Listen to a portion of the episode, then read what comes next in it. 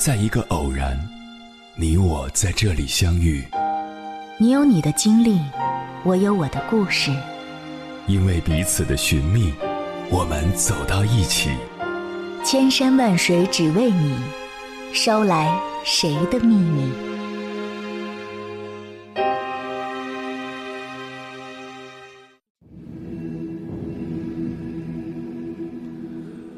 欢迎回来，各位夜行者，这里是正在直播的中国交通广播《千山万水只为你》，深夜不孤单。我是迎波，绰号鸭先生。我要以黑夜为翅膀，带你在电波中自在飞翔。在情感垃圾人的三观里，感情肯定最重要。在他们看来，感情本身更注重结果而非过程的体验。可事实上，在健康的情感认知中，结果必须建立在过程之上。过去人们常说，不以结婚为目的的恋爱都是耍流氓，潜台词是恋爱要有结果才好。只是一个人要是只盯着结果看，就很容易陷入某种执念。而婚姻的促成往往并不是一蹴而就的，所以恋爱的可能性也就被凸显出来。因为在现实的生活中，大多数人走进婚姻都并不是只谈一次恋爱就能抵达，很多人寻觅半生才可能找到那个对的人。所以这也更加证实了一点：恋爱的过程也是成长的过程。因此。作为一个正常人，在面对感情纠葛的时候，只有更为坦荡和乐观，才能更容易抵达想要的爱情之海。要不然，将感情笃定为某种成败和结局，自然也就难以收获幸福。当然，更为致命的一点是，情感垃圾人多半人格不独立，或是。原生家庭的情感环境恶劣，一个人要是人格不独立，就会将自身的价值寄托在别人身上，所以，但凡情感破裂，就会出现自我失控的现象，于是，一段普通的情仇就变成了你死我活。接下来，千山万水只为你，跟朋友们分享的文章选自曹植，名字叫。别在垃圾人身上找爱情。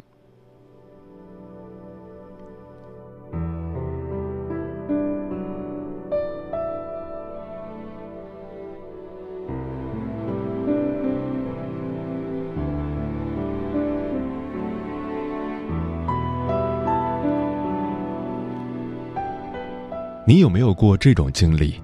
曾经口口声声说永远爱你的人。转头就将最刻薄、残忍的一面展现给你，这样的情形并不少见。曾经有人问：什么样的男朋友容易杀害自己的女朋友？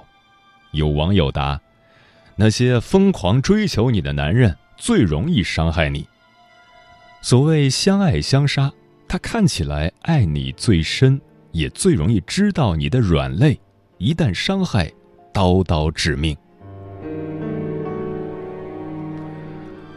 二零一六年十月十八日，二十九岁的朱晓东扼住妻子杨丽萍的脖颈，将其杀害。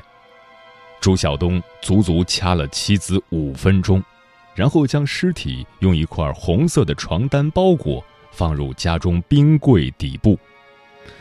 在杨丽萍和朱晓东三十平米的一居室里，阳台的一侧放着一个冰柜。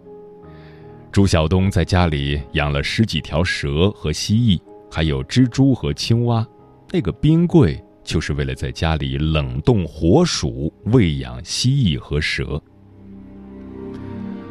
二零一七年二月一日，将妻子的尸体藏了约一百零五天后，朱晓东自首。一年半后，二零一八年八月二十三日。备受关注的上海虹口杀妻藏尸冰柜案迎来一审宣判。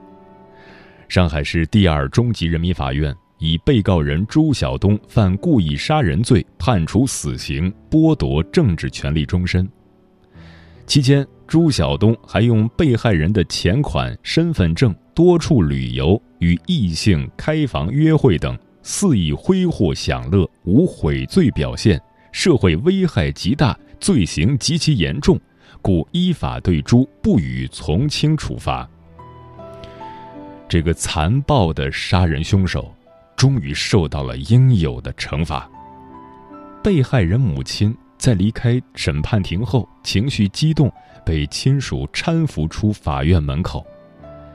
那天，受害者父亲早早起床，在女儿遗照面前上了一炷长香。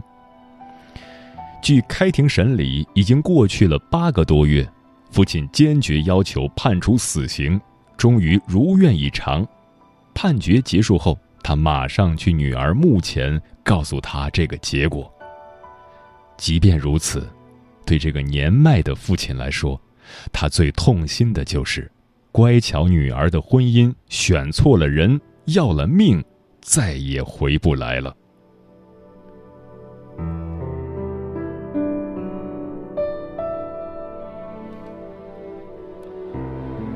二零一五年春节，杨丽萍第一次将朱晓东带回家。朱晓东是上海本地人。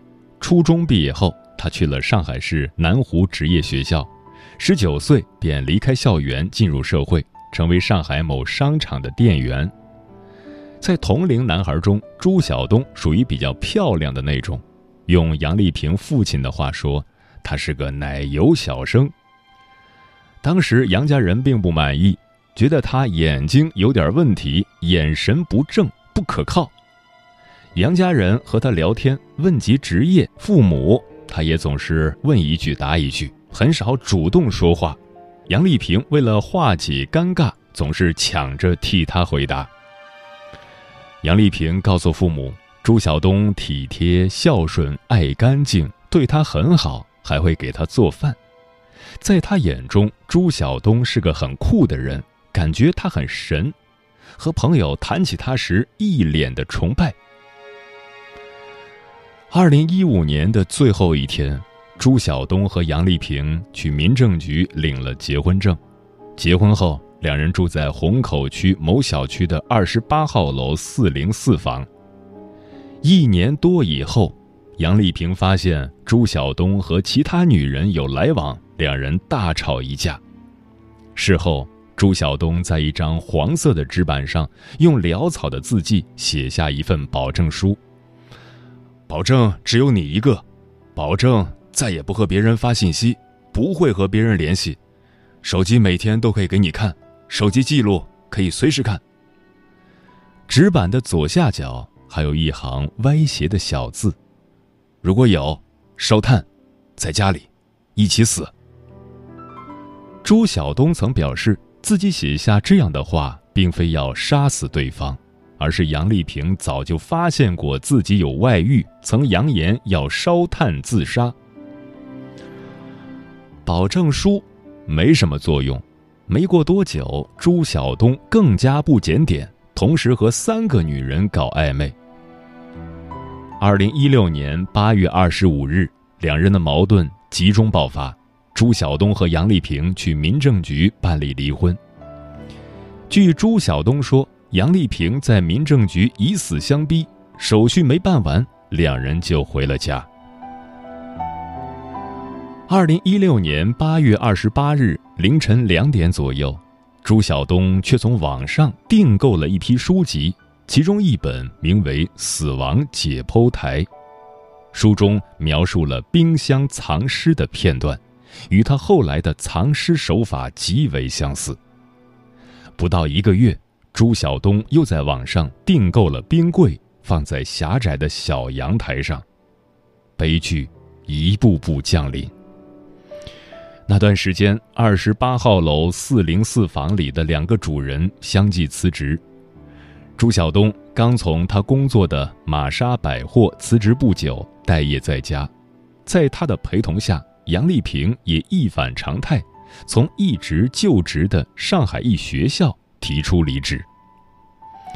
二零一六年九月十九日，她发了一条微信朋友圈，屏蔽了家人。最近在办离职，老公对我各种好，我有点恐慌。吃了顿大餐，然后问我要不要买衣服，黑人问号。十月十四日，朱晓东陪杨丽萍去学校辞职，但此事他没有告诉父母和家人。四天之后，杨丽萍身亡。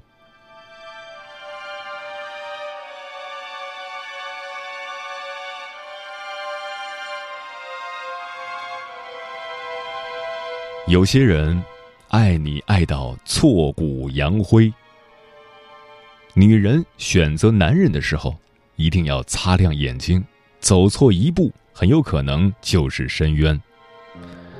二零一七年十一月二十二日，一位全身是血的女子被送进了上海市普陀区某医院。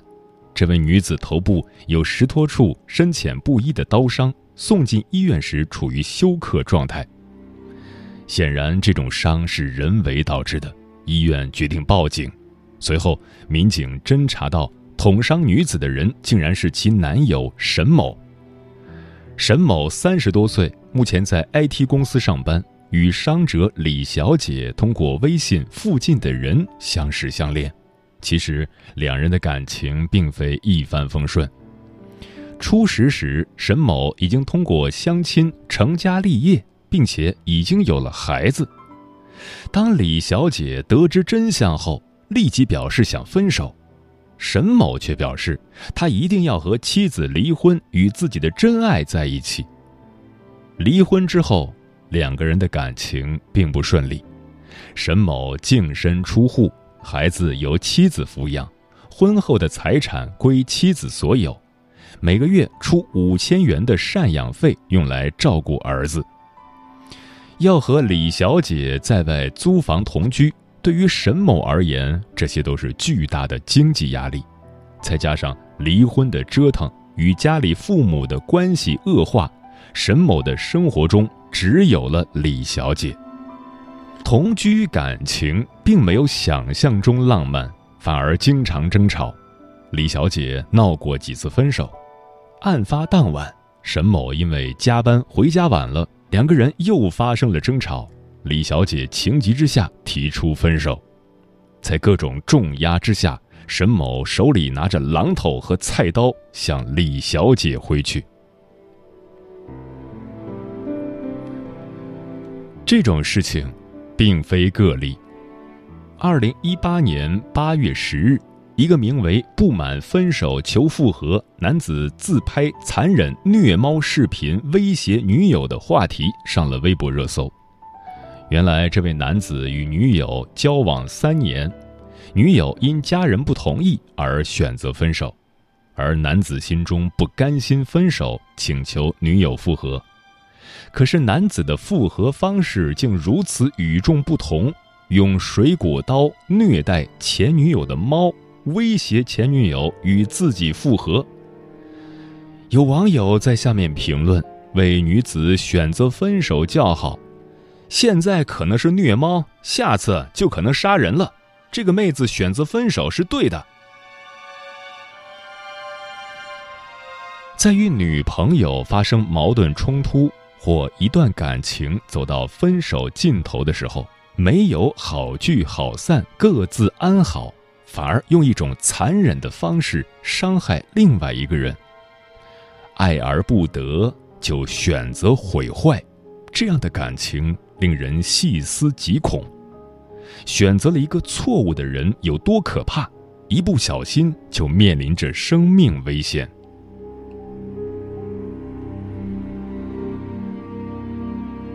可以吃垃圾食品，但别爱上垃圾人。现代社会对女孩们的要求越来越高，女孩们也越来越注重内在与外在的修养，不吃垃圾食品，因为会长痘变胖；积极跳操撸铁，因为有锁骨、小蛮腰、马甲线才更美；努力升职加薪，因为女生要自立。然而，这么苛刻要求自己的女生们。在亲密关系中的容忍度，为什么与对自己的高要求形成了鲜明对比？有一句话是这么说的：“不要在垃圾堆里找伴侣，即使再好，本质上也是个垃圾。”垃圾食品偶尔吃吃不要紧，但是垃圾人却万万交往不得。那么，如何识别所谓的垃圾男友？著名的犯罪心理学家李玫瑾老师在圆桌派中，根据他的专业知识和多年经验，给出了建议。李玫瑾老师建议女生们在恋爱中要格外小心有这两种极端人格的男友：边缘型人格和被动攻击型人格。边缘型人格的特点。是不稳定的情绪、冲动的行为、极度不稳定的人际关系和扭曲的认知。他们好的时候特别好，爆发的时候特别恐怖，在情绪两个界限的两边跨来跨去，所以也叫爆发性人格。这种类型的人对情绪缺乏掌控力，他们十分敏感。一旦触发到情绪点，就会瞬间产生情绪变化，而且表现得极为激烈。这种敏感也体现在他们的人际交往中，诸如迟到、取消约会、短暂离别等等，很多在普通人看来稀松平常的细节，都会成为他们眼中最不可赦的行为。他们对人的爱与恨。变化的令人猝不及防，这种冲动的情绪往往伴随着自毁倾向的行为。他们在生活中不节制，不在意自己的身体健康，甚至有自残自杀倾向，只因为这些自毁行为带来救赎和解脱的快感。所以，女生们应该远离这样的男生。情绪偏激易怒，反复无常，与人交往中小题大做，上一刻遇人生，下一刻就遇人死。有自毁倾向，常有危险举动，动不动用生死赌咒发誓。女生们需要注意的另一种被动攻击型人格。与边缘型人格恰恰相反，被动攻击型人格的人不会将情绪摆在明面上，从他们风和日丽的脸上永远看不出他们内心的狂风暴雨，但有一些细节却能揭示被动攻击型人格。他们热衷于事后报复，背地里蔫坏。他们的报复方法也大多是隐秘不直接的，比如在办公室纠纷中，常常是事后留言重伤或匿名举报。他们从不说不，但却常常故意忘记承诺的事，因为不敢于当面拒绝，他们往往找各种各样的借口来拒绝履行曾经的承诺。他们会习惯性的表现出无助，因为他们不在乎别人的同情和抱歉，只要这种表现出来的无助能帮助他们达到最终的目的就好。这些行为也许不是直接对着女朋友，如果发现你的男友背地里针对曾经得罪过他的人，答应好的任务一拖再拖，借口百出，甚至。扮弱者博同情，还沾沾自喜，那你就要小心了。当遇到了这样的垃圾男友，我们该怎么办呢？一，在紧急情况下认怂。性格不健全的人爆发起来，往往如狂风暴雨，这时候的他们已经失去了正常的理智。稍微一点刺激，就会成为压倒骆驼的最后一根稻草，导致疯狂的行为。这种时候，最明智的做法就是认怂示弱，确保自身的安全，事后再想办法慢慢远离。二，时间是最好的试金石。不管是隐藏多深的垃圾人，不可能装一辈子，在长久的相处中，总会露出蛛丝马迹。在交往过程中，不要急于将两人绑定进入婚姻的殿堂，给彼此更多的时间相处和适应，去发现他是不是值得你托付终生的另一半。三，不要轻易交托自己。李玫瑾老师认为。具有上面提到的不健全人格的男性，有超出常人的控制欲和动物本能，因为他们越缺乏什么，就越渴望将什么抓在手心，所以，在还没有深入了解对方的情况下，不要将自己全部交托出去，不论是身体还是情感，一旦越过了那条界限，对方就会视你为所有物。小小的争执和意见不合都会被看作背叛和伤害。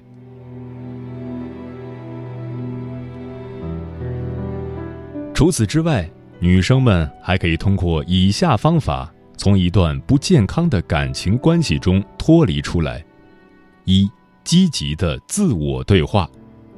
不健康的关系往往不完全是一方的强势造成的，受虐方的低自尊。也是无法斩断不健康关系的原因。施虐和受虐是一段畸形关系的一体两面。学会说“我想要”“我认为”“我不喜欢”，而不是一味的顺从。只有真正懂得爱自己的人，才能收获爱。二，培养兴趣爱好，建立有支持力的人际关系。垃圾男友往往知道自己的缺陷，但并不积极改善，而是致力于将女生和真实的世界隔离开，把她一起拖入深渊。培养兴趣爱好是为了建立自己的生活，而不是垃圾男友设计的生活。兼听则明，偏听则暗。建立人际关系，则是为了帮助你认清处境。并在想要脱离时可以寻求帮助。坠入爱河是人们常常用来形容爱情来临的词汇，似乎只有这样突如其来、令人身不由己的爱，才是纯粹而真实的爱。而影视剧和文学中那些撕心裂肺、奋不顾身的爱情，也误导了不知多少少男少女。将两性关系中的病态和暴力视为爱的标志。Mandela Control 在他的 TED 演讲中却指出，这种将激情和痛苦视为爱情必须元素的爱情观，正是许多人爱情走向悲剧的根源。真正的爱应该是互相进步、互相扶持。共同创造美好生活，真正的爱应该给人以安全感和满足感，而不是畏畏缩缩、患得患失。最后，愿你我都能擦亮眼睛，远离垃圾男友，在爱中成为更好的人。转过身，走出去。